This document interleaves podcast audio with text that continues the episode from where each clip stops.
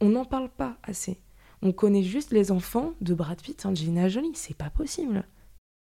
Et la fameuse blague, t'es adopté pour dire t'es pas aimé, c'est quelque chose que je comprends pas. Être adopté, c'est juste une preuve d'amour, mais monstrueuse. Là, euh, je pense que c'est une des premières fois où vraiment j'étais j'étais atteint. Et c'était très beau. Ouais. Bonjour à toutes et à tous, et bienvenue sur ce nouvel épisode d'Entre deux idées. Il s'agit d'un enregistrement assez particulier, puisqu'aujourd'hui, on ne retrouve pas une seule personne, mais deux. Il s'agit de Julia et Charles. J'ai tenu à échanger avec eux, parce qu'ils sont reliés autour d'une sacrée histoire. Un concours de circonstances invraisemblables. Julia et Charles ont respectivement 20 et 21 ans. Ils sont nés à Bogota, en Colombie, et ont été adoptés au bout de quelques mois seulement après leur naissance, dans le même centre d'adoption géré par la Fondation de la Fana. Pour ajouter une coïncidence géographique, Julia a des parents d'origine italienne et a pour habitude d'aller en Italie de temps à autre. Charles, de son côté, a grandi à Milan jusqu'à ses 18 ans, avec ses parents français expatriés en Italie. Ils ne se sont cependant pas rencontrés en Italie ni en Colombie mais dans une colonie de vacances en France à l'âge de 15 ans. Ce jour-là, Julia confirme à Charles qu'ils viennent du même centre d'adoption. Sauf qu'il ne la croit pas. Il pense que c'est une blague. Quelques années sont passées. Moi, de mon côté, j'ai rencontré Charles il y a 4 ans dans une association de musique étudiante qui s'appelle Syncope. Coucou Syncope Concernant Julia, un peu plus inattendu cette fois-ci, j'étais de passage à Lyon et mon meilleur ami voulait m'emmener à cette soirée qui me donnait pas plus envie que ça. J'ai finalement accepté d'y aller. Et c'est à ce moment-là que j'ai rencontré ces trois filles qui venaient de Paris. Parmi elles, il y avait Julia. Et c'est en la suivant sur les réseaux sociaux que je me suis aperçue qu'elle suivait Charles. Vous vous souvenez, Charles, mon pote de syncope, voilà. c'est là que j'ai réalisé qu'il fallait que je fasse un échange avec ces deux personnes. Voilà pour cette introduction semblable à une anecdote qu'on raconte bah, en fin de soirée. Julia, bonjour. Bonjour. Est-ce que tu peux commencer par m'expliquer comment s'est passé le jour où tu as rencontré Charles? Alors, je sais qu'on s'est rencontrés, du coup, on devait avoir à peu près 15 ans. Mhm. Et on Ouais. s'est retrouvés dans une ville qui s'appelle Hier, vers Nice, à une colonie de vacances de l'UCPA. Mhm. Donc c'était vraiment euh, l'été, il faisait très très chaud et on avait tous envie euh, de s'amuser à la plage et puis euh, d'apprendre à faire des activités nautiques tous ensemble. Et c'était vraiment une ambiance très très chouette. Et j'ai rencontré Charles parce qu'on était, on faisait partie d'un petit groupe de fumeurs. Ouais, c'est On ça. était assez jeunes en fait à fumer à l'époque et donc on n'était pas très nombreux. Donc on s'est retrouvés à parler très rapidement. Et au fil en aiguille de discussion, je l'ai entendu dire qu'il venait de Colombie et qu'il était né à Bogota. Déjà rien que ça, je trouvais ça assez dingue. Du coup, je lui ai dit moi aussi. Il me dit ah c'est pas vrai, euh, c'est bien, cool. Et puis ensuite, il m'a dit mais moi par contre, euh, ça, ça a dû te mettre mal à l'aise sur le moment. Souvent quand on nous dit ah tu viens de Colombie aussi, comme nous on a été adoptés, moi je sais que parfois j'ai tendance à avoir peur que la personne euh, ait vécu là-bas et que du coup quand elle va me dire ah toi aussi tu viens de là-bas, j'ai peur de pas pouvoir me reconnaître là-dedans et donc souvent je rajoute très très rapidement oui par contre euh, moi je suis adoptée, tu vois. Ah, ok. Et, euh, et du coup toi tu me l'as dit et, euh, et je t'ai dit moi aussi et là tu m'as pas cru et tu m'as dit non par contre euh, c'est pas possible Ouais. que toi aussi t'étais adoptée puis on a fini vraiment par en parler et on s'est rendu compte qu'on était littéralement nés euh, pratiquement bah si en fait dans la même dans le même centre d'adoption euh, la Fana. Charles, t'en penses quoi de tout ça? Parce que tu dis oui, oui, mais alors est-ce que t'as partagé exactement la même chose, toi de ton côté, ou vraiment rien à voir? Non, non, mais en fait, c'était la même chose, mais c'était euh, c'était vraiment assez bizarre parce qu'en fait, euh, quand je raconte euh, cette histoire, un peu souvent, les gens, ils sont un peu. ils y pensent pas parce que quand tu me vois, là, c'est un podcast, mais je suis plutôt pas très bronzé, tu vois, je suis plutôt le bon français. En plus, comme tu le dis souvent, enfin, les gens, ils s'y attendent pas. Et. et du coup, quand je lui ai dit, pour moi, je lui lançais le meilleur dossier. Enfin, Genre, je lui disais, euh, voilà, j'ai été adopté en Colombie, elle m'a dit moi aussi. Et ça arrive tellement peu souvent que j'étais là en mode, bah, sans déconner. Donc, j'y ai pas cru. Ouais. J'y ai pas cru. Et c'est normal.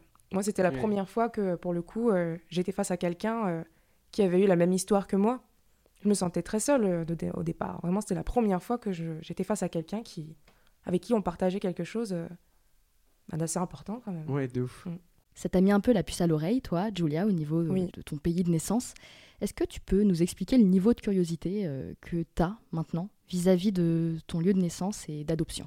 Alors, du coup, moi, je sais que quand euh, j'étais petite, j'ai très très vite su que j'avais été adoptée parce que mes parents ont fait en sorte de me le dire avec des métaphores euh, depuis que j'étais gosse en fait. Euh, souvent, quand on est enfant, nos parents nous expliquent la naissance et la manière dont on conçoit un enfant avec des métaphores très, très jolies. On parle de fleurs, de chou-fleurs, enfin bref. Et moi, ils m'ont dit, en gros, que j'étais née dans un chou-fleur, mais c'était pas le leur parce que le leur à eux n'arrivait pas à pousser et que donc ils étaient allés me chercher dans d'autres choux-fleurs. Et c'est comme ça que j'ai commencé à avoir cette image en tête du fait que je n'étais pas née avec eux, mais qu'ils étaient allés me chercher. Déjà cette idée-là, premièrement. Et, euh, et en fait, quand on nous dit des choses aussitôt, on le, on l'intègre, mais on le réalise pas forcément. C'est-à-dire que c'est tellement euh, quelque chose qu'on sait depuis toujours qu'on va pas forcément le réaliser vraiment, de se dire je suis vraiment né à l'étranger et je suis né d'une famille qui n'est pas celle dans laquelle j'ai évolué. Et en vérité, pour moi, tout ça, c'était très très flou jusqu'à justement mes 15 ans où j'ai commencé, bah, pour le coup, à découvrir Charles et avec qui on en a parlé parce que pour moi, ça, j'en parlais pas. C'était pas, c'était pas un sujet euh, sur lequel je pouvais avoir de la discussion. J'avais jamais été euh, face à des personnes qui étaient adoptées aussi. Donc, euh, donc j'étais un peu seule là-dessus. Et j'avais, en fait, pour moi, c'était une anecdote comme une autre. Finalement, ça n'avait pas tant d'importance. Et le fait que Charles aussi vienne du même endroit que moi et qu'on se retrouve en plus dans cet endroit, et ça, c'est vraiment une sacrée anecdote de soirée, c'est vrai. Et eh ben, ça m'a fait réaliser que c'était vrai que, euh, que c'était vrai qu'il y avait plusieurs enfants, qu'on était plusieurs enfants à venir de là-bas. Là, ça a été la première réalisation euh, de l'adoption et de ce que ça veut dire. Charles, toi de ton côté, comment tu as vécu et comment tu vis toujours aujourd'hui euh, ton niveau de curiosité? Alors moi je pense que alors je rejoins Julia sur le fait que je l'ai su très très tôt aussi et je pense que c'est le mieux. moi mes parents je pense c'était surtout des albums photos où ils m'expliquaient la nuit euh, il me disait là, c'est quand tu arrivé en France, euh, il me montrait des photos. Il me disait, euh, il me racontait l'histoire comme quoi ils étaient allés en Colombie pour venir me chercher. Donc moi, il n'y avait pas hum, l'image du chou-fleur, mais c'était plus, je pense, des photos. Et donc sur ça, je rejoins Julia. Après, au niveau de curiosité, alors sur la Colombie, ouais, parce que je pense qu'on garde forcément un une attache spéciale à ce pays. Même si, en fait, bah, j'ai vécu en Italie et en France et je me sens français. mais il y a quand même bah, ce lien qui t'unit à, ce pays. Donc forcément, ça t'intéresse. Et en plus, là, en ce moment, on voit qu'il y a beaucoup de manifestations. c'est hyper tendu en ce moment dans le pays. Et donc, et donc ça m'intrigue. donc niveau pays, ça m'intéresse beaucoup. Mais après, niveau euh, parents, niveau euh, biologie, tout ça, c'est vrai que je pense que je suis moins. Euh, je suis moins curieux, je pense, que, que Julia sur, sur ce sujet. C'est vrai. Ouais, t'as pas forcément envie d'en apprendre davantage. Julia, c'est plus ou moins, si j'ai bien compris, ça dépend. Ça dépend. En fait, dans l'idée, je m'aligne quand même sur les idées de Charles, dans le sens où c'est quand même plus le pays qui m'intéresse, sa culture et ses mœurs que ma famille biologique. Ma famille biologique, moi, mm. ce qui m'a intéressé, euh, c'était de savoir euh, quel était leur nom de famille. À la limite, j'aurais bien voulu voir des photos, parce que quand on ressemble à personne, c'est toujours quelque chose d'assez intéressant de voir quelqu'un qui te ressemble. Et moi, je j'en ai pas encore vu, et pour le coup, c'est quelque chose qui me taraude beaucoup, de voir d'où je viens, pourquoi j'ai ces traits-là. Mm. Mais par contre, leur personne en eux-mêmes, m'intéresse pas spécialement. C'est vraiment la culture de la Colombie, par contre, qui me, qui me tique. Moi, je sais que euh, là, actuellement, j'étudie l'histoire de l'art et l'archéologie. Et toutes mes spécialités, je les prends sur, euh, sur euh, la, la, la, Colombie et, et, tous les arts préhispaniques. Parce que j'ai une espèce d'attention pour cette culture-là qui, bah, qui me vient forcément de mes origines. Et c'est ouais, plus ça qui va m'intéresser que euh, la biologie, que, euh, que mes parents, que la famille. Vraiment beaucoup plus. Et est-ce que du coup, c'est pour ça que tu t'es fait ce tatouage ou pas sur le bras? Ouais. C'est vrai, t'as as compris? C'est fou. Ouais, ouais, mais non, mais en fait, faut, je pense faut peut-être le dire, c'est que nous, on s'est pas vu depuis combien de temps? 5 ans, 6 ans. Ouais, 5-6 ans depuis. Bah, en fait, on s'est pas revu depuis. euh, On avait 15 ans, donc oui, effectivement, je t'ai pas tatoué à l'époque.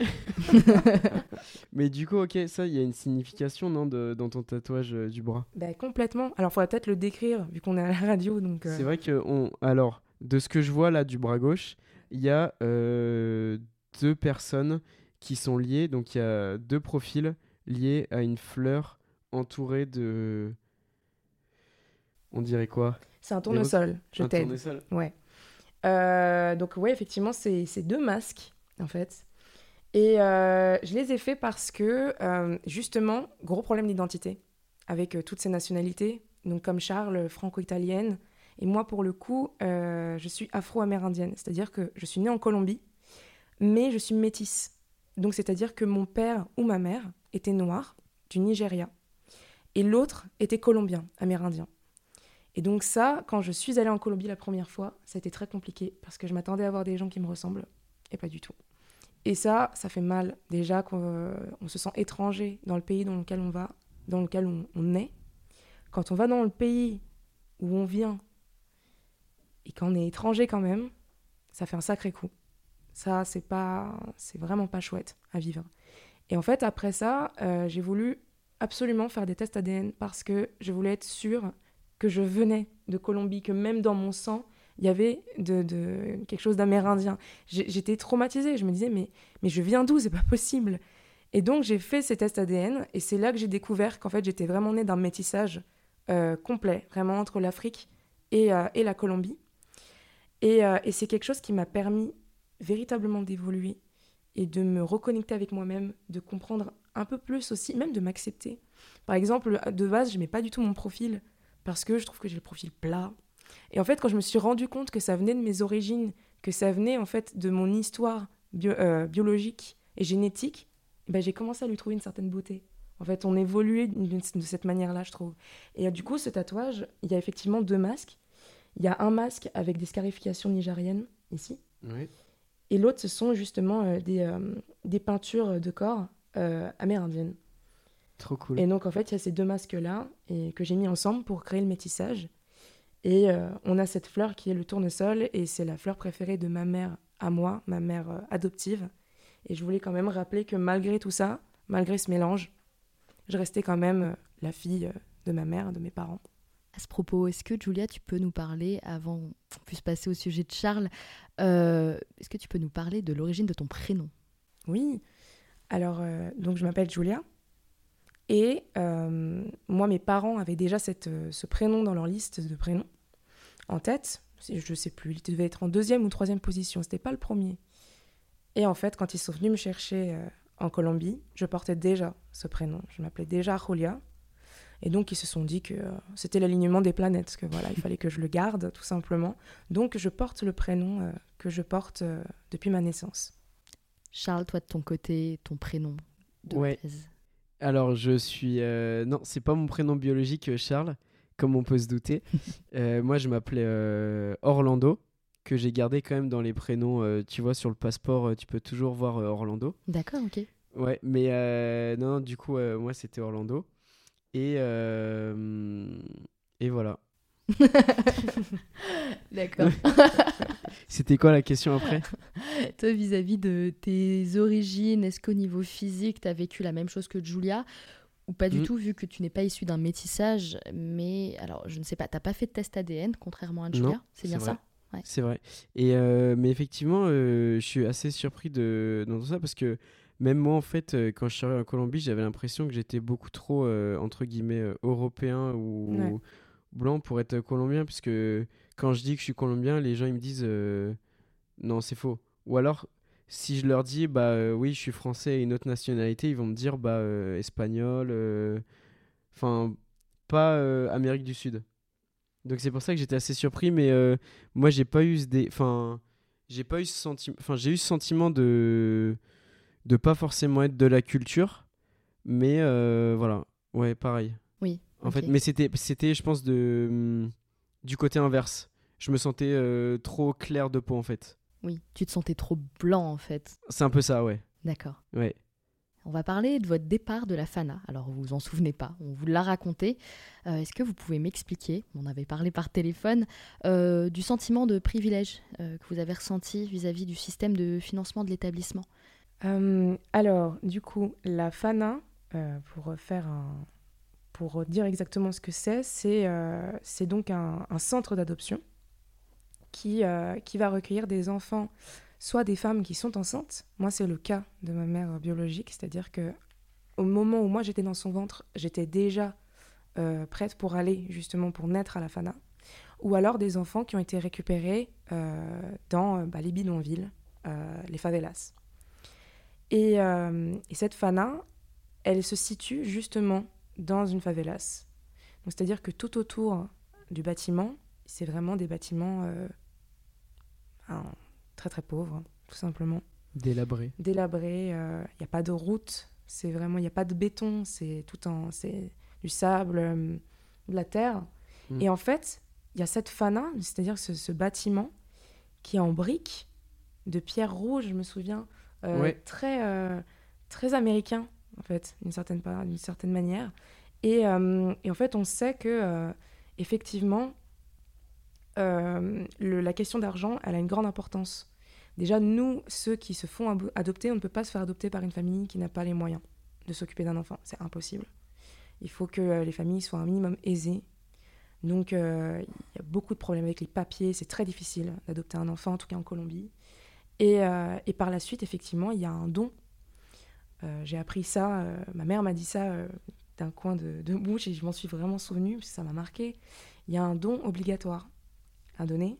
Donc, un don obligatoire, au final, c'est comme un achat. ça change tout en fait. Le fait de financer ça. Euh, Complètement. Il y a une partie économique qui prend. Il y a une partie économique qui est à prendre en compte. Et, euh, et en fait, ça, quand on le sait, euh, c'est compliqué. Et d'une autre manière, on peut le comprendre parce que malgré tout, il faut, il faut payer ceux qui vont s'occuper de nous. Euh, y a, enfin, c'est pas quelque chose, c'est pas. Enfin, le bâtiment, les, tout, tout, ce qui est produit pour les enfants, pour les bébés, c'est, il faut bien le payer. Donc je le comprends. Mais c'est sûr que ça fait, ça fait quelque chose quand même de se dire ça. Notamment justement parce que ce bâtiment est, est vraiment euh, très, nouveau. Très nouveau, très, euh, très propre. Mm. Très, euh, voilà, comme, comme les, bâtiments européens, véritablement.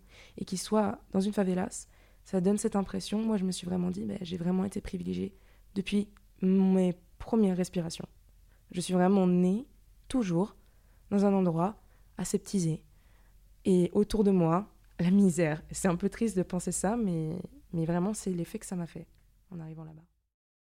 Nous, euh, moi, je suis retourné en Colombie, euh, j'avais 18 euh, ans, je crois, si je me trompe pas. Et on est allé à la Fana aussi, avec ma famille. Et après, le côté privilégié, forcément, tu le ressens. Je trouve que y être allé, ça nous rend humble, dans le sens où on sait très bien qu'on a été privilégié tout le temps depuis le début. Et donc, du coup, pour moi, je le prends comme euh, ok bah maintenant j'ai une vie euh, hyper paisible euh, je suis dans une, une, école de commerce voilà genre je fais ce que je veux je suis pas dans le besoin et mais d'un autre côté tu sais d'où tu viens et donc je trouve que ça rend humble et c'est une bonne chose vous êtes donc retournés tous les deux en Colombie pour visiter ce centre d'adoption est-ce que vous pouvez m'expliquer ce que vous avez ressenti? Alors, quand on, je suis arrivée là-bas, donc première étape effectivement voir le bâtiment, euh, se dire waouh, vraiment rien à voir avec l'extérieur. Puis rentrer dans le bâtiment.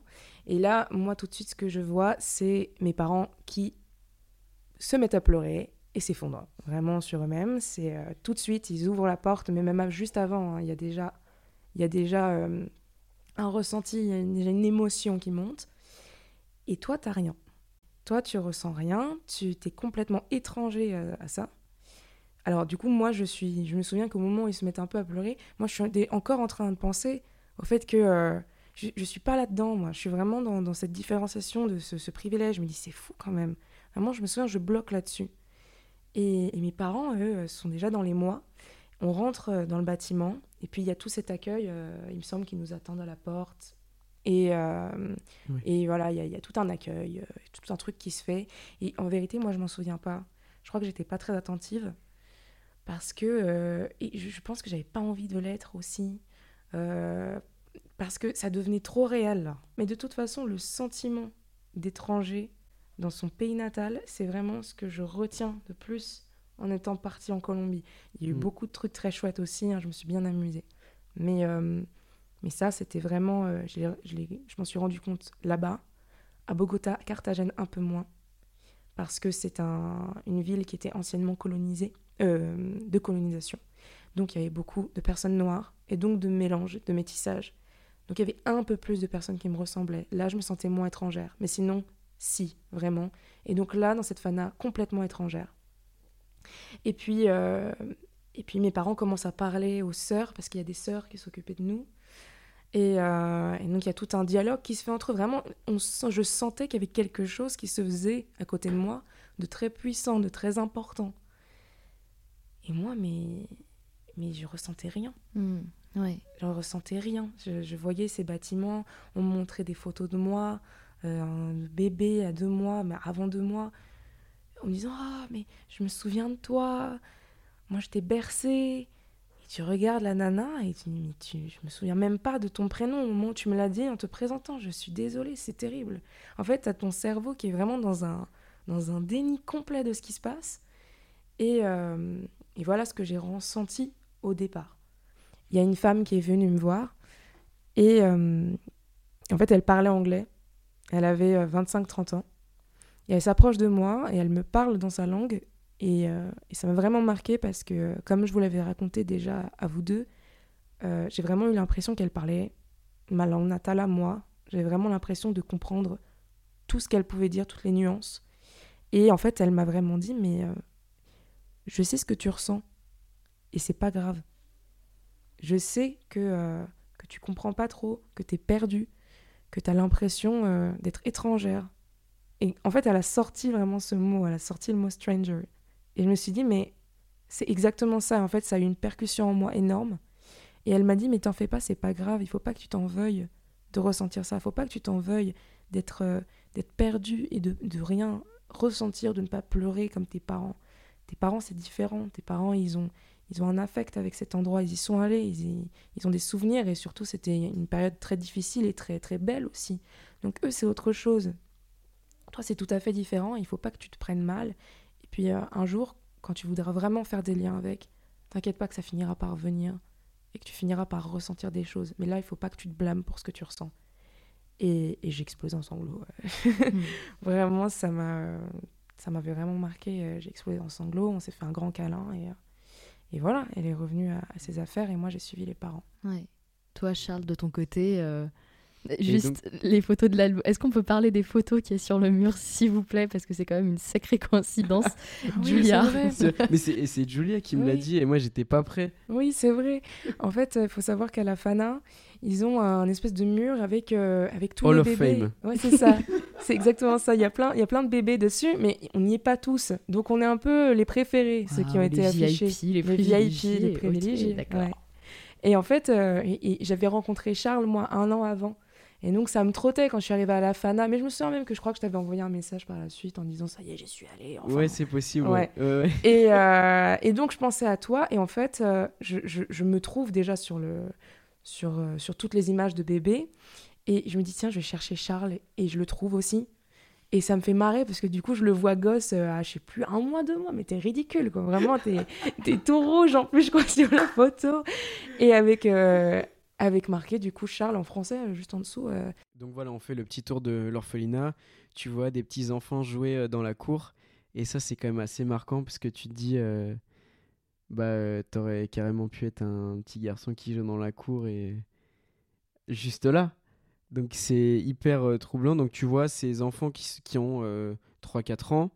Tu passes aussi par la maternité où il y a des, petits bébés qui viennent de naître. Donc après ce petit tour, il y a une des femmes, euh, je pense que ça doit être la patronne de, de la FANA, qui vient me voir en disant euh, Alors c'était pas prévu, mais est-ce que euh, tu voudrais faire euh, une, une remise? Et donc là, on m'explique qu'il y a un petit enfant qui doit être remis euh, à ses parents. Et donc, euh, donc là, mes parents encore plus, euh, surtout ma mère qui explose euh, en sanglots parce que c'est un moment assez fort. Et sur le moment, moi, je le comprends pas. Et euh, on m'explique et du coup, euh, bah, je dis oui parce qu'en fait, euh, c'est aussi important et puis euh, on se sent investi. Donc il y a tout le processus de, il prépare l'enfant, il l'habille, les parents sont dans une salle et ce qui est marrant, c'est que cette salle, on l'a tous en photo parce que c'est un petit peu la salle de, des remises entre guillemets. Et donc il y, a, y a tes parents qui sont en photo, en pleurs avec toi le bébé. Et donc voilà. Et donc là, C'est très drôle parce que tu l'expliques de manière tellement, je trouve en tout cas, Julia, tu me dis ce que t'en penses, mais tellement euh, euh, avec beaucoup de distance. Extérieur, ouais. Mm.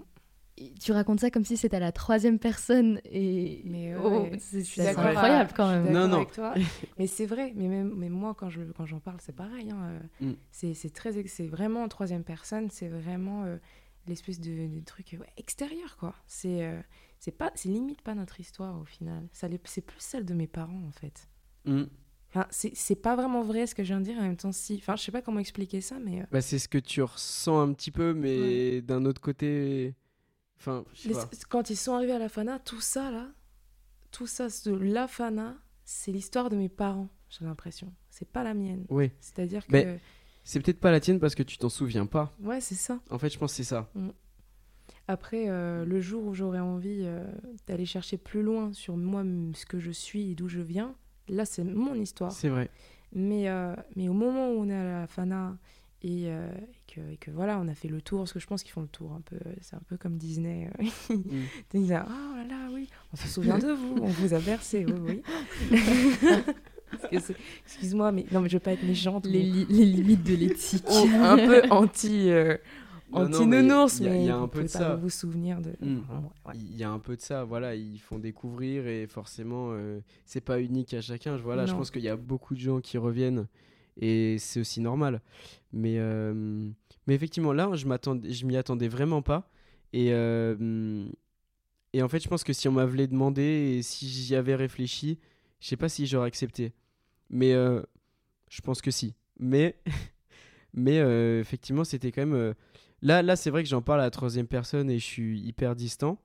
Mais euh, quand, en fait, j'ai compris que quand je prenais la main de ce petit garçon qui devait avoir 3 ans, et on allait dans le couloir, et euh, je voyais toutes les sœurs qui étaient euh, à ma gauche dans le couloir, et qui commençaient à pleurer, je voyais que euh, il y avait vraiment tout le staff euh, qui était ému. Enfin, là, je le dis avec euh, de la distance, mais euh, sur le coup, ça fait quelque chose. Même si tu as 18 ans et que tu je pense qu'à 18 ans, on a du mal à encore exprimer totalement euh, ses émotions.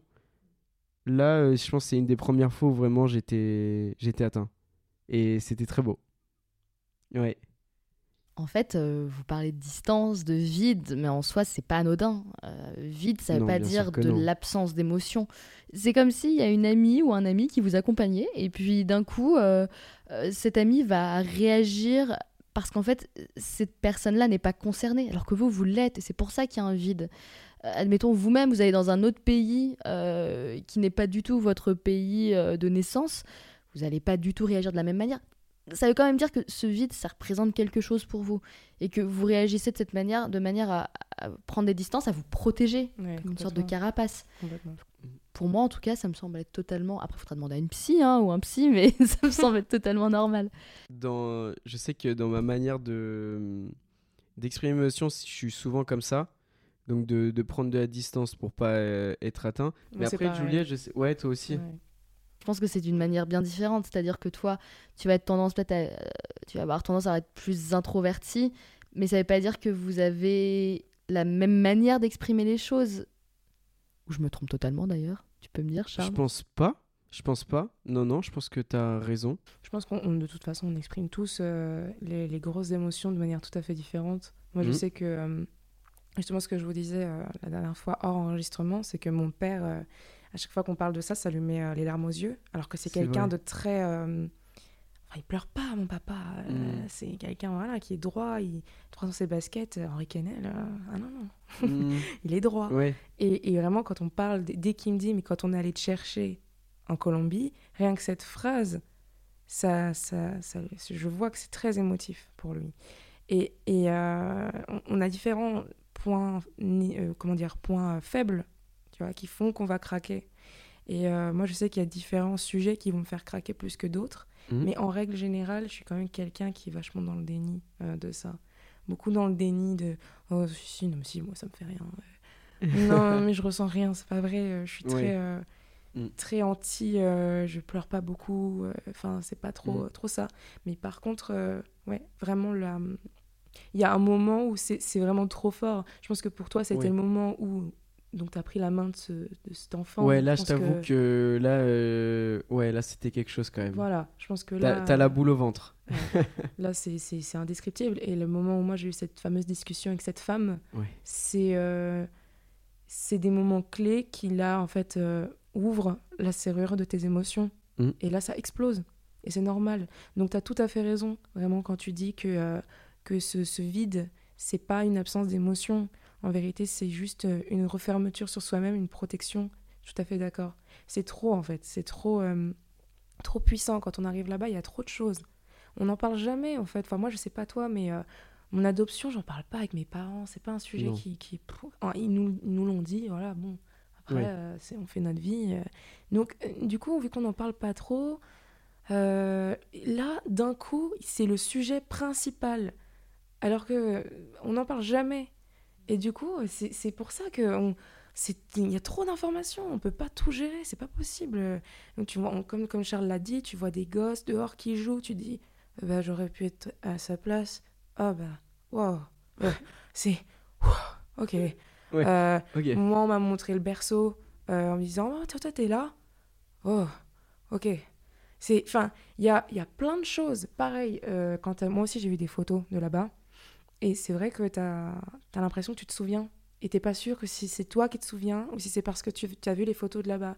Et en fait, je pense que t'as envie de te dire que c'est toi qui te souviens pour justement avoir une part dans l'histoire aussi. Genre, c'est c'est pour te. Je sais pas si vous me suivez dans ce que je dis, mais Ouais, euh, ouais, totalement. c'est vraiment. euh, en fait, c'est le syndrome de l'imposteur. Mais Il y de a un peu de ça. ouf quand t'es là-bas. Vraiment. Oui. Donc, euh, donc ouais, on gère tous ces émotions différentes. Alors, je sais pas si pour toi c'est tabou. Je pense que pour nous, ça l'est pas trop, mais on n'en parle pas. Enfin, on n'en parle pas. C'est-à-dire que c'est pas euh, entre le jambon et le fromage que tu vas dire euh, tiens, l'adoption, euh, vous avez fait comment pour les papiers? C'est pas, euh, c'est pas ça. Ouais. Mais ce qui est marrant, c'est que moi, j'arrive à en rire avec, avec ma sœur. C'est-à-dire que c'est assez marrant, mais je pense que tout le monde doit avoir des délires sur ça. Mais je sais que, genre, parfois, genre, pour rigoler, on disait Ouais, mais de toute façon, toi, t'es adopté, ça sert à rien. Ah, Justement, non, je non, tu Julia. comprends, ça sert à rien parce que c'est pas vrai, on dit pas ça. Mais, genre, vraiment dit euh, De toute façon, t'es adopté, euh, machin. Mais euh, c'est entre frères et sœurs, donc euh, c'est. On, on rigole là-dessus et je trouve que c'est aussi bien d'en rire et de. Après, je pense que c'est peut-être encore une fois pour. euh, Je sais pas, pour prendre de la distance entre guillemets ou de. Voilà, Bah. L'humour, euh, c'est ça de base, hein, moi, je pense. De quoi? Je suis persuadée que l'humour de base, euh, une des plus grandes, euh, une des notions principales de l'humour, c'est justement la prise de distance avec les choses. Mm. Ça nous aide beaucoup à, à, à face les choses, franchement. Donc c'est normal. Moi, je sais que quand je dis que je suis adoptée, soit la personne va me répondre en me disant euh, Ah, ok, et puis va, va passer sur un autre sujet parce qu'elle sent que ça va être un truc euh, qui peut me Trop mettre fort mal- pour toi. trop fort ou quoi, tu vois. Et elle va passer, ça va être vraiment oh ok, mais du coup tu fais quoi ce soir? Enfin ça va vraiment euh, être très euh, voilà très rapide. Ou alors carrément, et là c'est un peu plus, c'était plus quand j'étais jeune et un peu plus rare maintenant, mais vraiment le oh je suis désolée. En fait, c'est soit le déni, soit Ouais. le soulignement forcé, en fait. Voilà. Alors parfois, il y a aussi des catégories de gens, hein, ça existe, c'est juste que euh, bah, ces personnes-là sont géniales, donc merci à elles. Mais, euh, mais du coup, là, il y a des personnes qui Gros peuvent big être... up. euh, gros big up, bien sûr, euh, à ces personnes qui sont tout simplement... euh, qui disent déjà, est-ce que c'est un sujet qui te dérange? Du coup, là, je réponds, alors moi, pas du tout. Et, ah, est-ce que je peux te poser des questions parce que j'en entends jamais parler? Et, euh, et là, tu vois une curiosité, et moi, je trouve ça intéressant de le voir, parce que justement, on est dans un pays où on n'en parle pas. Moi, je me souviens d'une anecdote euh, de ma vie qui m'a vachement marquée. J'étais en première L et on avait un cours de euh, d'SVT. Et le nom du cours, c'était euh, Comment faire des enfants quand on ne peut pas le faire de manière naturelle. D'accord. Et, euh, et donc, il y avait toutes les, techniques pour faire des gosses, euh, voilà, pour euh, même tout ce qui est procréation homosexuelle, etc. Et parce que moi, je comprends, il n'y a pas de problème. Et, donc, il y a toutes ces notions-là. Et puis, il n'y a pas l'adoption. Il n'y a rien. C'est-à-dire qu'il n'y a pas un seul astérix ridicule en dessous de la page pour dire sinon il y a possibilité aussi d'adopter. Et, et, en fait, moi je me souviens, j'ai levé la main et je l'ai dit. Et en fait, euh, toute ma classe sait que je suis adoptée. Ouais. Et, et tout le monde m'a regardé d'un coup, ça a mis un malaise, vraiment. Les gens se sont dit, oh, vraiment, c'est comme si j'avais lâché une bombe, vraiment. Et parce qu'en plus, la prof ne sait pas que moi, je suis adoptée. Donc, elle, elle me répond tout de suite au tac au tac et elle me dit Ah oui, mais ça, c'est pas important. Oh là là. Et là, Oh ça là remet un malaise parce que tout le monde C'est quoi sait. son nom?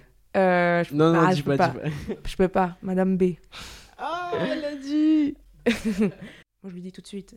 C'est pour ça que je- que j'en parle. Oui. Je le suis, je suis adoptée et je trouve que il faut en parler. On est justement en cours d'SVT et je comprends que là, on ne parle pas euh, de procréation, euh, de, de- 'fin, là, on parle de procréation euh, scientifique. Donc c'est Mm. normal que ça ne vienne pas dans le. Mais quand même, Ouais, pas une vrai. astérix, pas, pas rien, pas un petit Mm. mot. Mhm. Parce que là, malgré tout, on est quand même en première, on est là où les, on évolue, où on grandit. On- on- par exemple, là, on a peut-être des gens là dans la classe qui, quand ils auront 30 ans, ne seront pas en possibilité de procréer na- naturellement. Et du coup, peut-être, vous allez me dire non, mais moi je pense que si, on se souvenir de ce cours-là en disant ah oui, tiens, c'est vrai qu'il y a ces notions-là, tu vois. Et l'adoption ne Mhm. sera pas venue en compte en fait. Et c'est vraiment quelque chose que je trouve pas normal. On n'en parle pas assez. On connaît juste les enfants de Brad Pitt, Angelina Jolie. C'est pas possible. Vraiment, il y a, il y a un- on, on ne parle pas de ça. Et, euh, et donc, ouais, il y a vraiment un- une espèce d'idée euh, que l'adoption, c'est vraiment terrible, que je suis très triste, euh, Mm. que ça va pas du tout, que c'est- vraiment un sujet. Peut-être que j'ai été. Parce qu'il y en a. hein. Il y a des gens qui ont été adoptés à l'âge de 6 ans et donc qui ont des souvenirs et ça peut être compliqué. Il y en a, il faut, enfin, ils existent. Mais il n'y a pas que ça. Et on croit vraiment qu'il n'y a que ça. On, ne sait pas, euh, euh, je dis, euh, naître sous X pour quelqu'un, euh, ça veut rien dire. Et pourtant, c'est- lourd de sens. Naître sous X, c'est qu'on ne peut pas justement chercher le parent là, c'est plutôt triste par contre. Mais, mais bon, enfin voilà, c'est un sujet dont les gens ne parlent pas beaucoup. Et la fameuse blague, t'es adopté pour dire t'es pas aimé, c'est quelque chose que je comprends pas. Parce que c'est l'inverse total, en fait. Être adopté, c'est juste une preuve d'amour, mais monstrueuse. Nos parents, et je pense que pour Charles c'est pareil, et euh, je- tu ne me l'as pas dit, mais je le sais, c'est que nos parents, ils ont galéré des années et des années entières pour nous avoir des papiers, des, des- mais des trucs administratifs, des- mais des batailles, vraiment, pour avoir un C'est gosse. très long. C'est très très long, vraiment.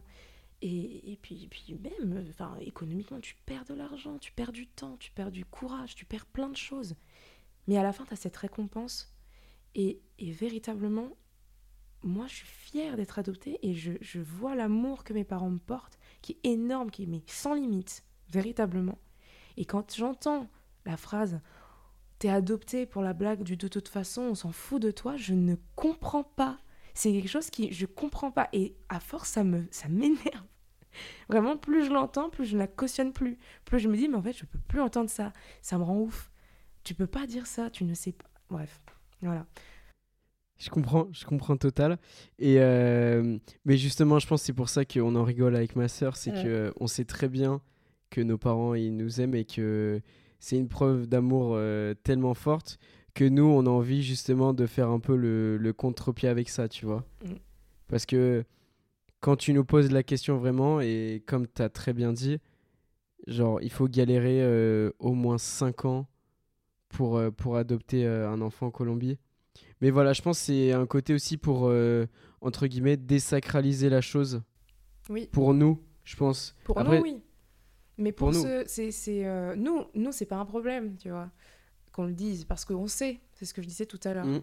Mais c'est vraiment une blague que moi je revois souvent. Moi, j'ai hésité aussi à faire euh, ce podcast parce que je me suis dit, est-ce que je vais avoir des choses à raconter? Est-ce que ça va être euh, vraiment intéressant? Mais au final, juste d'en parler, euh, juste de dire aux gens, bah ouais, ça existe. euh, Il y a de tout dans l'adoption. C'est ça que tu veux dire ou pas du tout? Ouais, c'est ça. C'est que c'est hyper, c'est hyper large. Il y a des gens qui ont été adoptés à deux mois, d'autres à six, d'autres à six ans. Euh, certains qui sont nés sous X qui ne sauront jamais d'où ils viennent. D'autres qui sont carrément adoptés en France. C'est tout un autre délire. C'est-à-dire que euh, t'as- t'es né en France, donc t'as pas ce problème culturel. Mais là, pour le coup, en règle générale, du coup, eux, il y a vraiment quelque chose d'assez puissant euh, avec, euh, avec euh, la biologie et la reconnaissance des parents, tu vois. Nous, c'est différent, c'est étranger, c'est loin, presque. Mm. En fait, on a tous notre histoire en tant qu'adoptés et on en entend zéro. Et c'est pour ça que je trouvais ça dingue, ce podcast, parce que bah, je, moi, j'en trouve pas de Mm. gens qui en parlent, vraiment. Je me suis déjà euh, trouvée à marquer sur YouTube, je suis adoptée, tu vois, pour chercher véritablement. Ok. Et trois, euh, trois vidéos, dont une chinoise et euh, un colombien aussi. On va euh, maintenant parler de quelque chose d'assez particulier. On parle souvent de bah, t'es adopté, du coup tu ressembles pas forcément à tes parents. Les liens de sang, c'est un truc, euh, c'est un grand sujet ça. En vérité, quand on est adopté, du coup, on se la pose, on se dit, bah, attends, est-ce que je fais partie de la famille? Bah, La réponse c'est oui, vraiment. Et on peut même le voir euh, physiquement, pas que, euh, pas que psychologiquement, pas que mentalement. Ça se voit même physique, c'est-à-dire que moi, il y a des photos avec ma mère où les gens me disent, mais moi, tu m'aurais pas dit que c'était pas ta maman, du moins ta maman biologique, mais je ne t'aurais pas cru. Enfin, je, je- je ne l'aurais pas pensé. C'est-à-dire, c'est dans quoi? Dans les mimiques Ça se voit dans le sourire notamment, Mhm. euh, dans le regard. En fait, euh, quand je souris, moi j'ai les yeux qui se plissent, et ma mère aussi en fait. Et euh, moi, normalement, je peux sourire sans plisser des yeux. Sauf que je le fais instinctivement parce que ma mère le fait aussi. On a les mêmes fossettes avec mon père. Et moi, je sais que je les accentue, mais, mais sans le savoir en fait. Parce que, euh, et du coup, ça fait qu'on a des ressemblances aussi, des manières de parler, de se tenir, de marcher, de, euh, de, de se mouvoir en fait dans l'espace, qui fait qu'on reconnaît en fait. Et que tout de suite, on sait que je fais partie, que je suis leur fille. Ça se voit tout de suite, vraiment.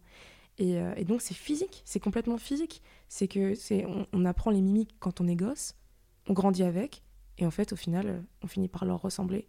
Donc, c'est même pas. Oui, oui, non, non. Le, le- Quand on est éduqué par une personne, on devient vraiment euh, son enfant, quoi qu'il arrive, qu'il ait du sang ou non. Vraiment, ça n'a rien à voir. Quand j'étais euh, tout petit, on me... avec mon papa, on se ressemblait beaucoup. Et souvent, les gens dans la rue, quand ils nous croisaient, ils nous disaient Oh, mais il ressemble tellement à son père. Je pense que c'est pour ça que je suis pas vraiment curieux de mes parents biologiques. Je vois pas l'intérêt de d'aller les voir, de les chercher. euh. Enfin, mes parents, c'est mes parents, quoi. Enfin, eux, je les Mm. vois comme ceux qui m'ont conçu, comme, euh, je sais pas, euh, comment, comment l'expliquer pour faire comprendre aux gens? C'est-à-dire que, ah, par exemple, moi, tu vois, par exemple, mon père est architecte. Et euh, on a, il a fait construire sa maison. Il l'a dessinée. Alors, les gens, il y a, des, y a des, des- des maçons qui l'ont fait, cette maison. Mais pour moi, cette maison, elle a été dessinée par mon père. C'est la, c'est la maison de mon père. Et ben, moi, c'est pareil. C'est-à-dire que j'ai été conçue par des gens, mais j'ai été façonnée par mes parents. Et c'est eux, les vrais. C'est eux qui, qui, qui, qui font ce que je suis, en fait. Donc, euh, non, je m'en fiche. Je m'en fiche complètement. J'avais jamais entendu euh, cette image, mais euh, c'est exactement ça. Ouais, c'est euh, vraiment l'éducation qui va faire euh, ce que tu es vraiment, les valeurs. Pour terminer ce sujet, euh, est-ce que vous avez des aspirations vis-à-vis du futur, euh, en prenant bien sûr en compte tout ce dont on vient de parler maintenant? Ah bah je vais adopter, hein. C'est vrai? Non, non. Non, en vrai, je sais pas, je me suis pas posé la question parce que j'ai que 21 ans et que j'ai pas forcément envie de penser au gosse tout de suite, mais euh, j'aimerais bien contribuer euh, à la FANA, mais dans un sens euh, communication ou essayer de. Je sais qu'ils font des, des espèces de camps d'été ou, ou job étudiant ou job l'été où tu peux leur, leur, leur prêter main forte. Et euh, bah, je pense que après avoir fini euh, le master, tout ça, euh, c'est quelque chose que je pourrais considérer ou essayer de travailler pour la FANA ou juste tout dépend du métier, mais c'est sûr que j'ai envie de garder un lien avec la FANA, c'est sûr. Ouais, ouais, complètement, complètement d'accord. J'allais dire la même chose. moi, j'aimerais bien me lancer aussi dans les métiers, justement, de la médiation. J'aimerais bien devenir reporter, faire du docu. Et moi, un de mes grands rêves, ce serait d'en faire un sur l'adoption. Et, euh, et de pouvoir retourner à la FANA, d'aller les filmer, de leur donner de la communication en France, qu'on puisse en parler. C'est vraiment quelque chose qui me tient vraiment à cœur. J'ai vraiment envie que les gens sachent que ça existe. On donne de l'amour, oui. Ouais, qu'on donne de l'amour, un maximum, max de love. Est-ce que vous souhaitez rajouter quelque chose avant de terminer? Bon, on va aller prendre une petite bière là. On va aller prendre une petite bière, je pense. Merci beaucoup, merci Julia, merci Charles. Euh, Merci à toi. bien- Merci à toi. Vraiment. Nous avoir idée. réunis, en vérité. Franchement. Ouais. Parce qu'on se euh, connaît. Ouais. Enfin, c'est fou. C'était l'alignement des astres, hein, dis donc, ça s'est passé très rapidement, moi de mon côté en tout cas, pour l'organisation. En tout cas, c'est le premier enregistrement. C'est peut-être pas celui qui passera en premier, euh, étant donné que c'est un format assez spécial. Mais en tout cas, euh, pour moi, c'était le premier. Donc, euh, normal si j'ai la voix qui tremble, si j'ai euh, des questions un peu mal formulées. Désolée d'avance pour les auditeurs et auditrices. Et puis, bah écoutez, euh, c'est la fin de cet entretien. Merci encore une fois. Et puis, euh, je vous souhaite une très bonne soirée, vu qu'on enregistre à 19h. Au revoir. Ciao. Ciao.